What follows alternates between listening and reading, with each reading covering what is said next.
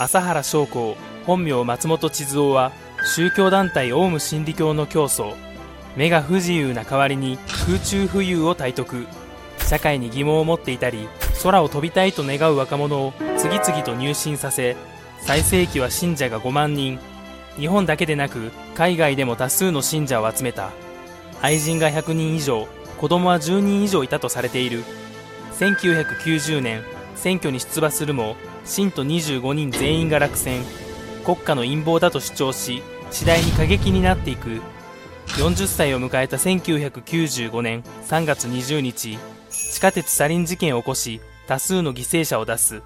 同年5月16日に逮捕され裁判で死刑が確定。2018年7月3日最大の見せ場である死刑台での空中浮遊は叶わず63年の人生を終える。最後の言葉はグフ。